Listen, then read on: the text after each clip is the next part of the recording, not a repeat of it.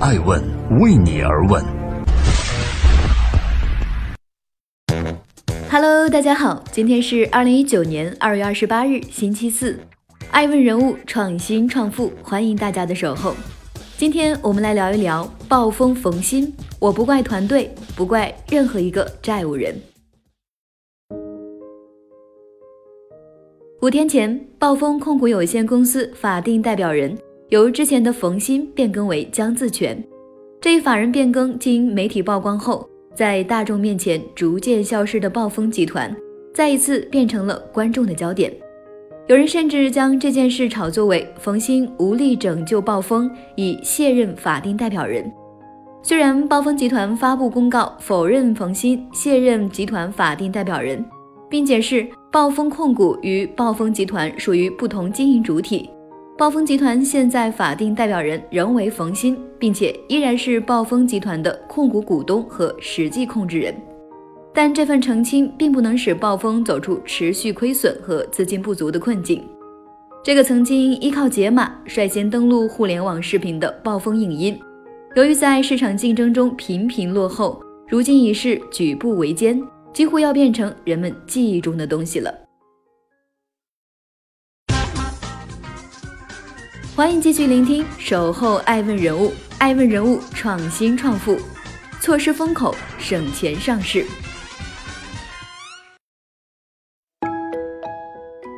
九三年本科毕业的冯鑫一开始并没有想过创业，他喜欢的是广告，但并没有好的机会进入到广告公司。当时他女朋友在叶茂中的公司，女朋友每次写文案都需要冯鑫的帮忙。后来叶茂中知道了这事儿，想以上万的月薪邀请冯鑫加入。这个收入在九十年代中期是绝对的高薪，但此时已经开始接触 IT 行业的冯鑫。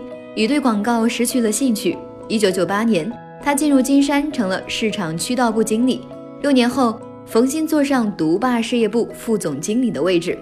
后来，雅虎将冯鑫挖来做雅虎中国个人软件事业部总经理，待了一年，冯鑫就决定单干了。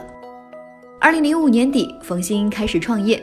当时，视频播放是市场刚需，但影音格式太多，视频播放很不方便。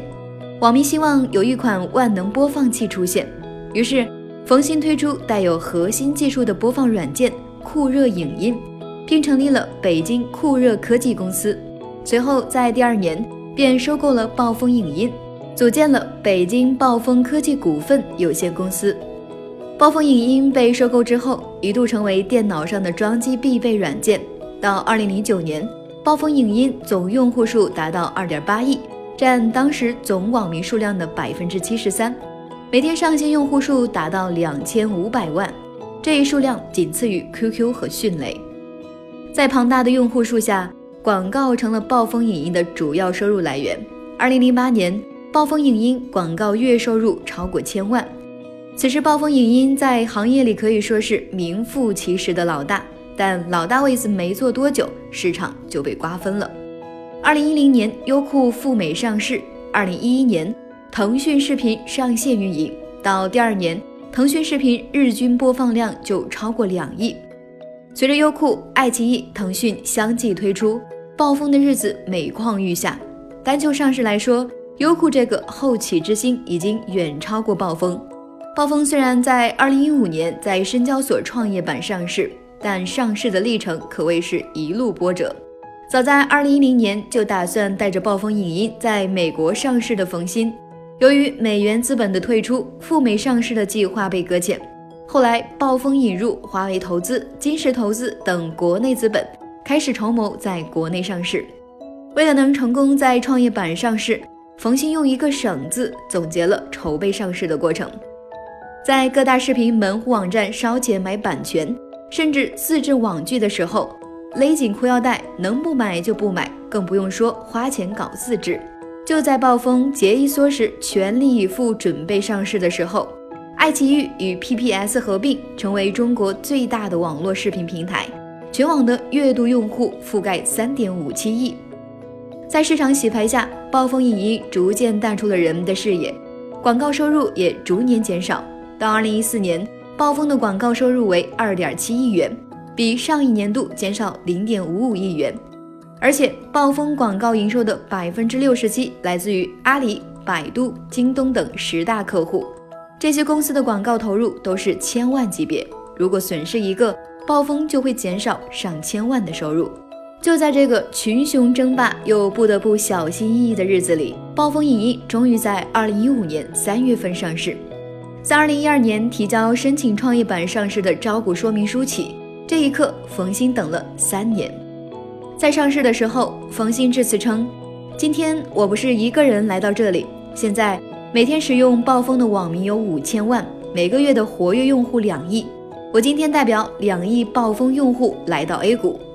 暴风在上市以后会展开崭新的未来，让暴风享受 A 股，让 A 股享受暴风。上市后的暴风刚好搭上了牛市的末班车，其股价就像一阵风暴，在最初的四十天里。”暴风科技拿下三十六个涨停板，股价从发行价七点一四元每股暴涨至三百零七点五六元，市值飙升到三百六十九亿元。暴风科技内部也因此产生十个亿万富翁、三十一个千万富翁、六十六个百万富翁。二零一五年牛市过后，泥沙俱下，大盘及个股持续下跌，曾经的妖股也不例外，没有了炒作，失去了概念。暴风科技股价急转直下，三年后，暴风集团股价跌至每股十三元左右，相比股价曾经的辉煌，已跌去百分之九十六。二零一八年，暴风是艰难的，暴风影音的用户停留在了二点一亿这个两年前的数字上，广告业务营收仅为八千六百零八点零八万元，同比下降百分之五十六点八六。二零一九年一月三十日，暴风集团公布的财报显示，预计二零一八年业绩亏损约九点二五亿元，而爱奇艺的营业总收入已经达到二百四十九点八九亿元。暴风集团这个业绩，一个惨字又怎能了得？暴风集团发出二零一八年财报的第二天，深交所就暴风集团业绩预告发出问询函，对是否调节利率、计提利润的合理性。暴风智能业务持续经营能力等问题发出问询。二月二十一日，暴风集团回复深交所问询称，暴风集团电视业务在二零一八年亏损幅度扩大，此前带动暴风集团股价飞涨的 VR 业务陷入资不抵债的局面。欢迎继续聆听《守候爱问人物》，爱问人物创新创富，没有不失败的局。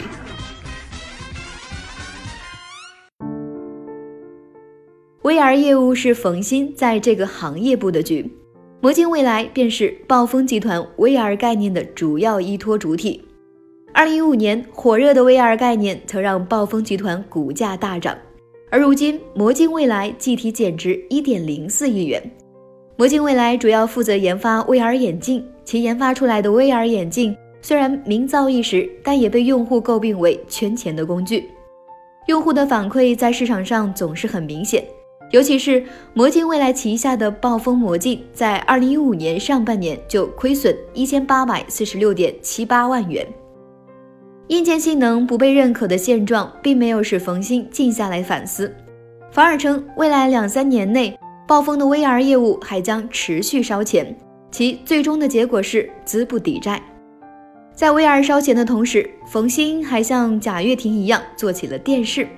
二零一五年七月六日，暴风集团前身暴风科技宣布与日日顺、奥飞动漫、三诺数码影音成立合资公司。在同年十二月推出暴风电视后，顺势在次年五月推出与 VR 技术相结合的 VR 电视。暴风电视当时似乎卖得还不错。据暴风集团二零一六年业绩报告显示，暴风电视发布一年后就达成约一百万台的销量。成为二零一六年成长速度最快、效率最高的互联网电视品牌，但硬件不及乐视、小米的暴风，是靠低价策略在电视行业杀出了一条道路。这样的策略无法让暴风电视盈利，反而是卖得多亏得多。二零一七年其成本费用率为百分之一百三十，二零一八年增长到了百分之一百八十七，同比增加百分之五十七。冯鑫讲到。每卖一台暴风电视就会亏损三百到四百元。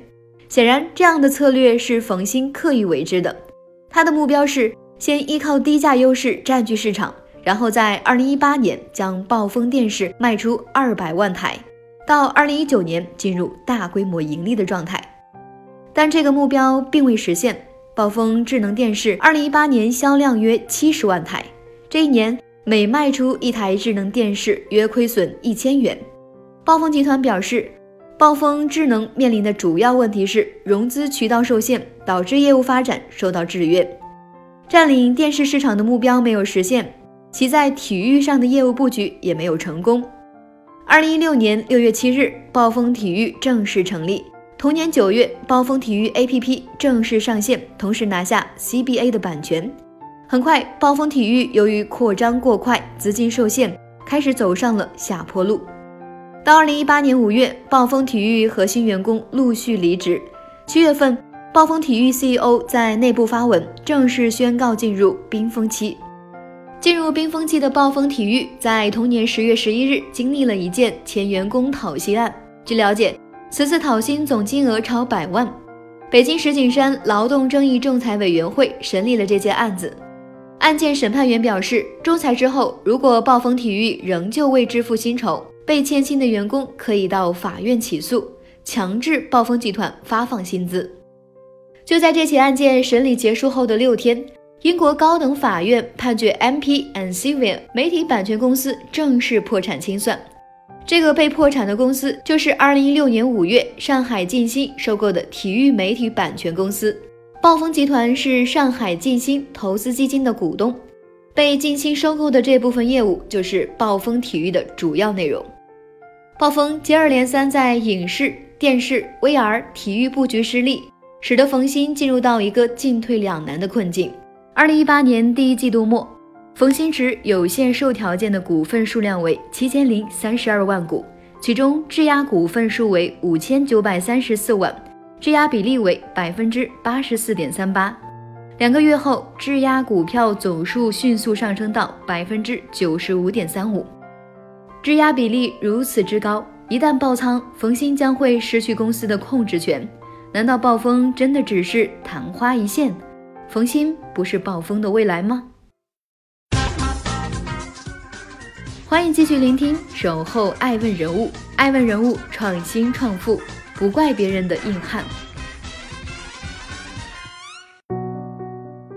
在互联网大佬中，冯鑫算是微博更的比较勤的一位。二零一八年七月份以前，冯鑫平均每周更新一次，更多的时候是每两天更新一次。在微博上，他不是给自家活动做宣传，就是给自家产品打广告。但目前，冯鑫的微博停在了二零一八年七月十九号。这条微博表述的是暴风电视商讨引入投资，冯鑫本人亲自担任暴风 TV 首席产品官的事情。这个投资最终并没有引入，但微博下的评论却翻了车。网友们不是在嫌弃暴风电视差，就是在吐槽卖的暴风股票亏惨了。相比于网友的吐槽。冯鑫在二零一八年七月九日公开进行了一次深度检讨，三年大考，暴风雨中的暴风，冯鑫内部两小时长谈。在这篇约九千字的文章中，冯鑫讲述了暴风上市三年最大的失误以及如何造成的。最初布局的魔镜、电视、体育几个新业务板块，发展势头很强劲，究竟是什么原因造成了资金困难？冯鑫自省做了三个总结。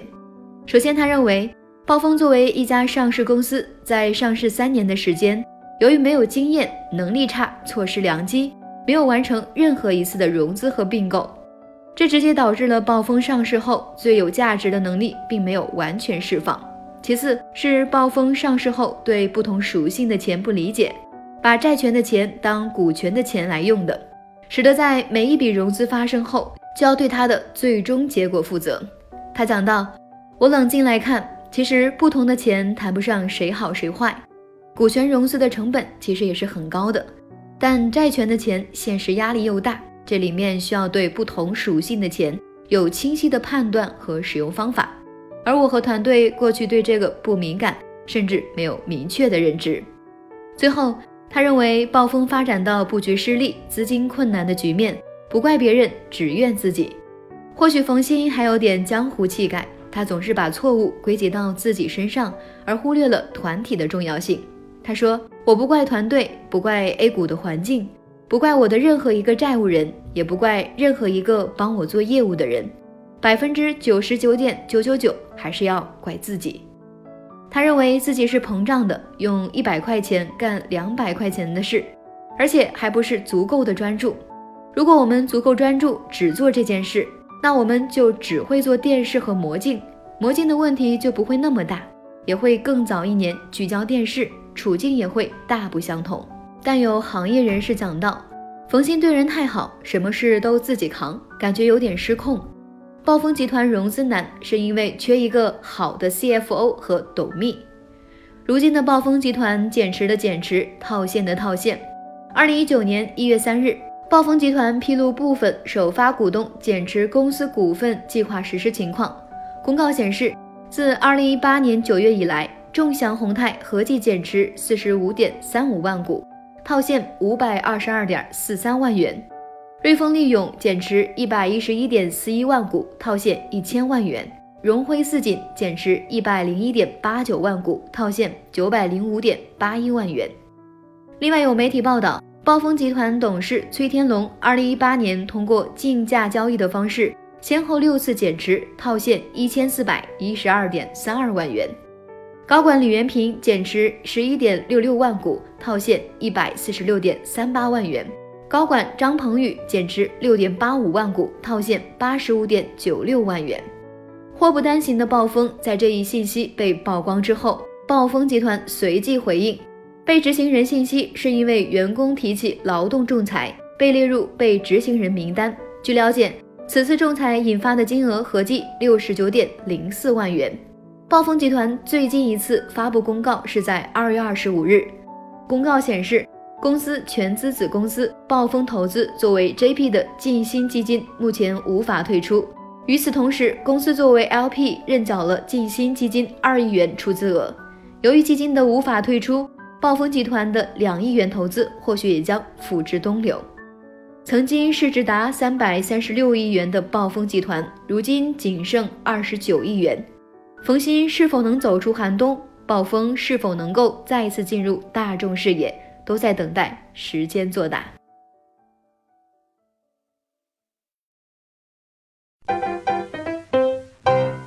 爱问是我们看商业世界最真实的眼睛，记录时代人物，传播创新精神，探索创富法则。